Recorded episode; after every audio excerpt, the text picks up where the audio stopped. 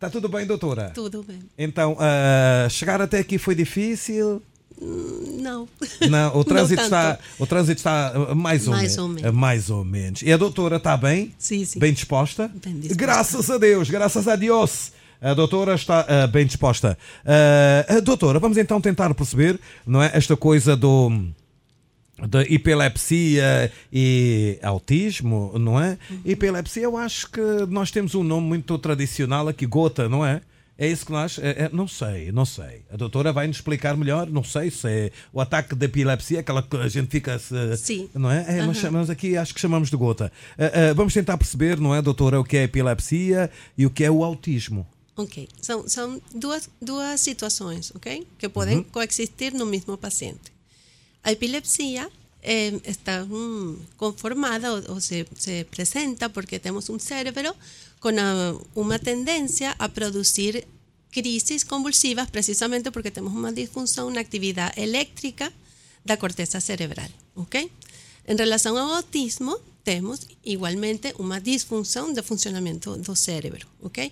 Mas eh, que vemos es más uma, una alteración de, em, de, de, diversos circuitos o redes neuronales ¿okay? que producen los cambios comportamentales que nos conocemos y que llamamos em, trastorno do espectro autista. ¿okay? Las dos eh, em, condiciones ¿okay? pueden verse, como ya falei, en una misma persona. ¿okay? Y tenemos, eh, por ejemplo, ahora sabemos que entre un 5 y un 40% de meninos com autismo, em algum momento, podem desenvolver eh, epilepsia como uma doença comórbida. Então há relação entre. Existe, eh, eh, existe uma relação aí, digamos que, que podem ir da mão, ok? Mas não sempre é assim, ou seja, não todos os epilépticos vão ter autismo, Autismo e e ao todos os autismos vão ter epilepsia. Ok, esta é a relação, não é? Que existe entre estas duas ah, ah, patologias. Pode haver pessoas com as duas doenças ao mesmo tempo? Sim, pode, pode.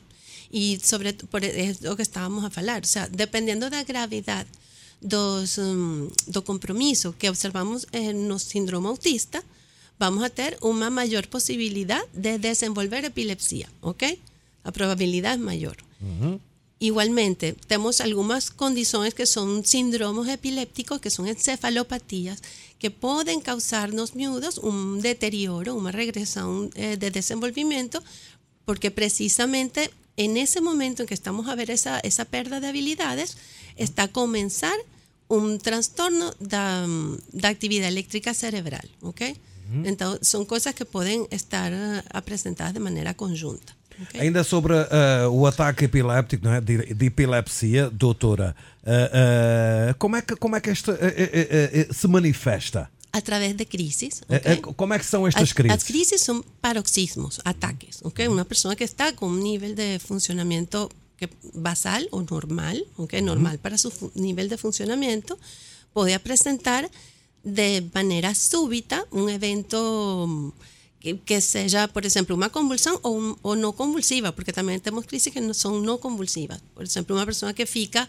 eh, con los olhos abiertos, eh, desconectado do, do medio ambiente, que não consegue reagir aos estímulos ou que tem alguma variação do nível de conexão, pode ter eh, alterações de tipo motor, como por ejemplo ficar con unos miembros rígidos, esticados o en flexión, dependiendo del área del cerebro que esté É, ação, afectada. afetada, não é? Ok, e depois fazer algumas eh, sacudidas, um mexer, tremer, Oh, ok? É aí quando é que, Que- eu queria chegar. Que é a fase clônica. Nós chamamos. é- esta é a fase. nos lo llamamos a fase clónica, que es Clónica. cuando ellos están a, a A mexer tremer, brazos. están a- a- a- Ajá. Y generalmente para ese momento ya la persona eh, perdió la conciencia, ellos no están, no están para nada conectados Ah, y- con un entorno. E ¿ok? aqui, aqui, bem, nesta nossa coisa de, de- de- de- de- das experiências que nós temos, que nós vemos as- eh, na rua, as pessoas dizem: não, deixa, não toques, deixa que isto depois para. Ah, Este é o procedimento Bueno. ou ah, tem que se levar logo para o hospital?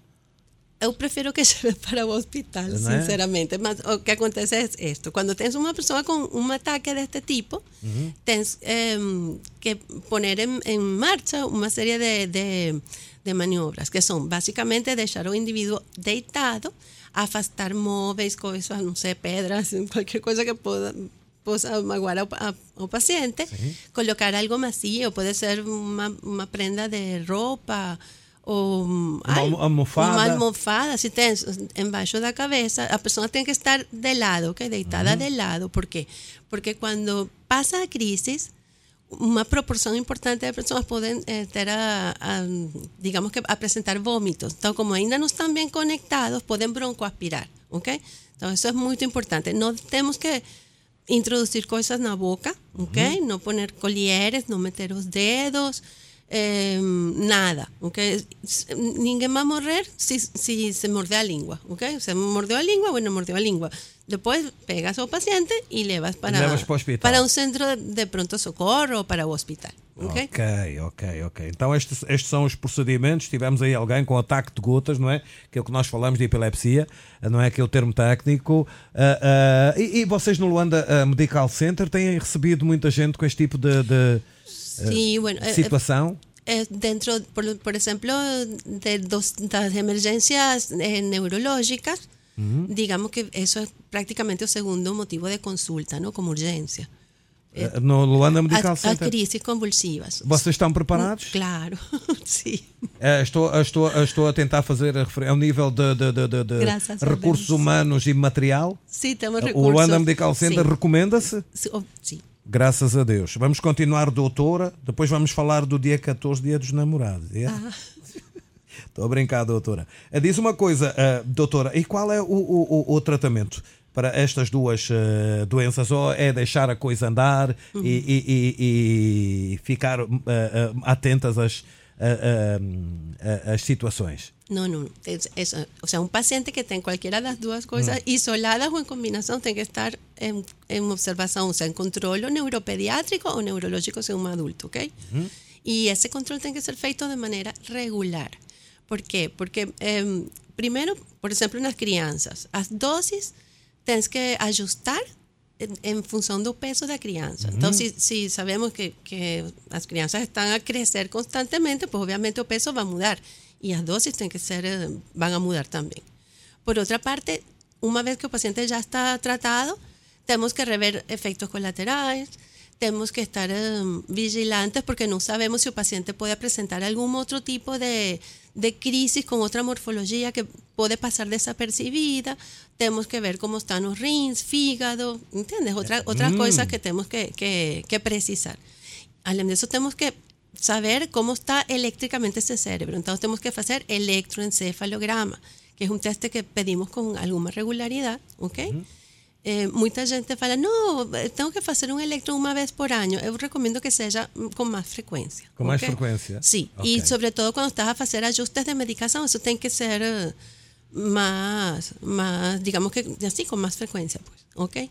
Igualmente, resonancia, estudio de resonancia tenemos que hacer, porque algunas condiciones pueden deteriorar estructuralmente el cerebro. Y pues, ahí tenemos otra cosa. Existen unos tipos de epilepsia que pueden producir lesiones en áreas específicas, ¿ok? Y mm, bueno, eso sí nos, no, no podemos eh, resolverlo aquí, más tenemos parceros en otras partes que pueden ayudarnos, que son neurocirujanos, ¿ok?